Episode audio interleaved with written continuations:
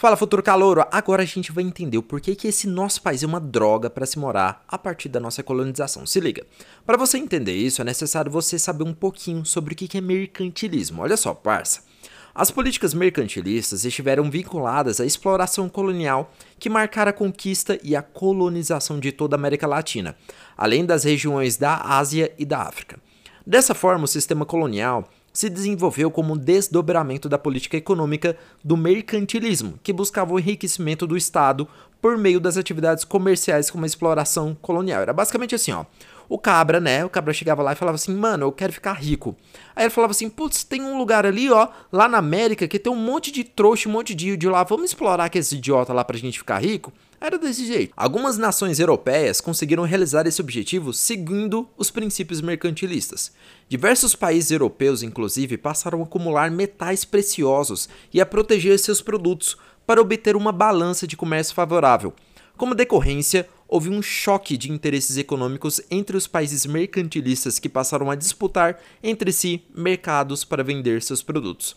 Assim, esses países perceberam que a solução ideal seria que cada um dominasse determinadas áreas, e essas áreas ficaram conhecidas como colônias. As colônias eram onde eles podiam obter vantagens econômicas exclusivas nela. Eles poderiam, por exemplo, ó, controlar o comércio, impondo preços e produtos e alcançar o máximo de lucro possível. Basicamente, eu chegava aqui e falava assim, ó, Portugal chegou aqui e falava assim, ó, putz, vou vender pão para vocês, mas vou vender pão a 20 reais o quilo. Aí o cara falava assim, putz, mas tá caro. E ele falou, foda-se. E o sistema colonial mercantilista consistia na relação entre metrópole e colônia, na qual a metrópole é o país dominador da colônia. E esta região dominada pela metrópole, né? A colônia era a região dominada pela metrópole.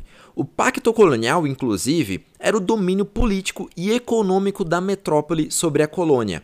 E a regra básica disso é a restrição da produção da colônia sobre estritamente o que a metrópole não tinha condições de produzir. Era literalmente uns jogos vorazes da realidade. Ou seja, a colônia não podia concorrer com a metrópole. Sua função é servir o enriquecimento da metrópole, ou seja, a função do Brasil nada mais era do que enriquecer um bando de português preguiçoso e safado e produzir simplesmente para Portugal. Não importava nada no Brasil. Se aqui existia escravidão, não importava. Se aqui as pessoas passavam fome, enfim, nada importava para Portugal. O colonialismo, como sistema de dominação, instituía a produção complementar e o monopólio comercial na relação entre colônia e metrópole.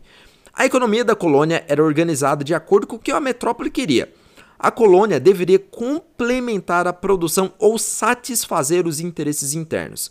Assim, o sistema colonial mercantilista transformava a colônia em um território exclusivo da metrópole, destinado à exploração. É um relacionamento 100% abusivo e tóxico. O monopólio comercial foi um instrumento essencial, inclusive, para que a metrópole controlasse a vida econômica da colônia com o direito exclusivo de realizar o comércio com a terra colonizadora. A metrópole comprava os produtos da colônia pelo preço mais baixo, pelo preço literalmente de banana, e vendia mercadorias pelo preço mais alto. Ou seja, era velho, uma, uma exploração gigantesca.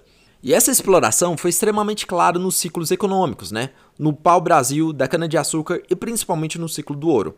E a dominação de Portugal, obviamente, né, gerou inúmeras revoltas, né? Não ficou barato assim para Portugal. Só que a gente vai ver isso no próximo capítulo.